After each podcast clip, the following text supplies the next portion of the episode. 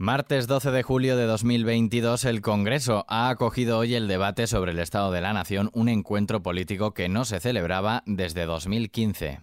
XFM Noticias con Daniel Relova. Pedro Sánchez ha llegado al debate del Estado de la Nación, el primero de su mandato, con una crisis económica en ciernes y la inflación disparada. Su receta, a poco más de un año de las elecciones, es más gasto público y nuevos impuestos a bancos y empresas energéticas en un viraje a la izquierda que le reconcilia con sus socios de Unidas Podemos. Este gobierno no va a tolerar que haya empresas o individuos que se aprovechen de la crisis para amasar mayor riqueza a expensas de la mayoría, porque las dificultades de la mayoría no pueden ser las alegrías de una minoría. Y por eso vamos a poner en marcha, como quiero expresarles a continuación, un impuesto sobre los beneficios extraordinarios de las grandes empresas energéticas que recaudará 2.000 millones de euros al año durante los próximos dos años. Y del mismo modo les anuncio, señorías, que el Gobierno aprobará un impuesto excepcional y temporal a las grandes entidades financieras que ya se están empezando a beneficiar de las subidas de tipos de interés.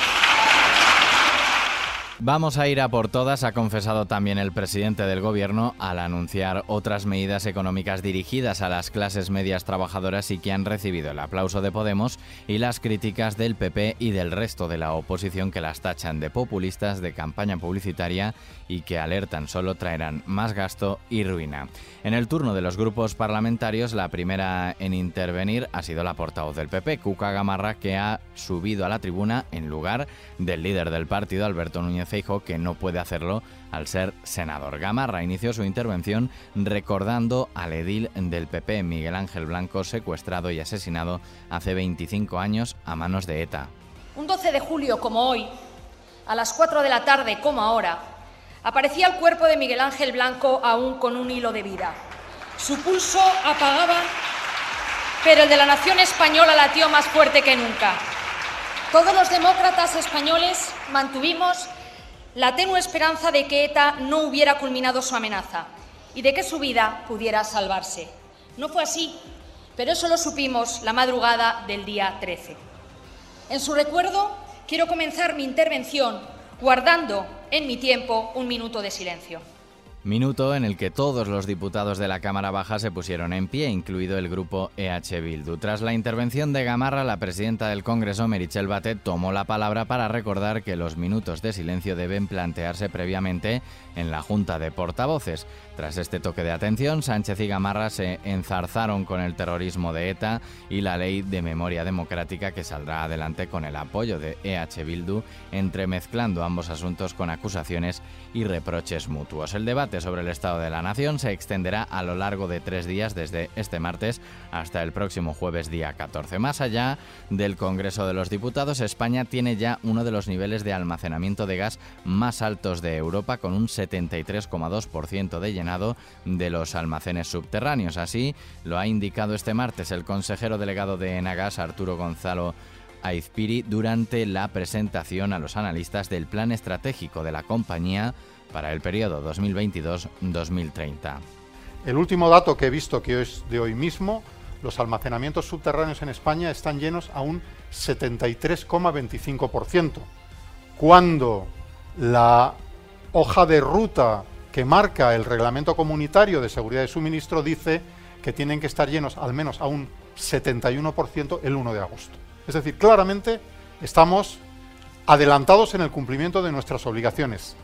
El consejero delegado de Enagas ha señalado que está previsto que en julio lleguen a España 26 buques más con gas, lo que unido al gas que llega de Argelia, dice, nos da un gran confort. No obstante, ha añadido que eso no quita para que Enagas, como gestor del sistema gasista español, monitorice día a día.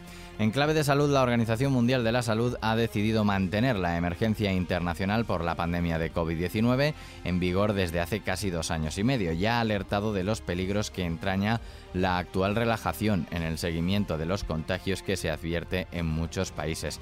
En España los hospitales vuelven a riesgo alto. La curva epidemiológica de la COVID desacelera su ascenso y aunque sigue subiendo la incidencia entre los mayores de 59 años, lo hace a un ritmo menor desde el viernes hasta los 1.255 casos, 30 puntos más, mientras que la ocupación hospitalaria continúa en progresivo aumento y supera al 10%. Y este miércoles afrontaremos el peor día de la ola de calor que se prolongará al menos hasta el próximo lunes con temperaturas máximas que superarán 40 grados en diversas zonas del país e incluso llegarán hasta 45 grados en algunos puntos. Y nos vamos con la nueva canción de Brian May.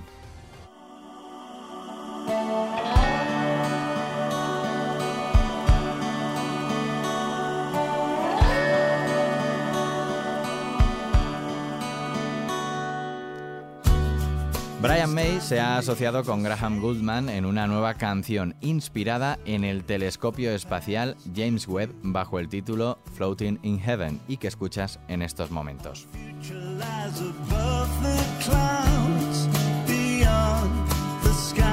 El guitarrista siempre ha sido un fanático del espacio y en un comunicado ha dicho que no hay nada más emocionante en un mundo de exploración que ir a un lugar del que no sabes nada.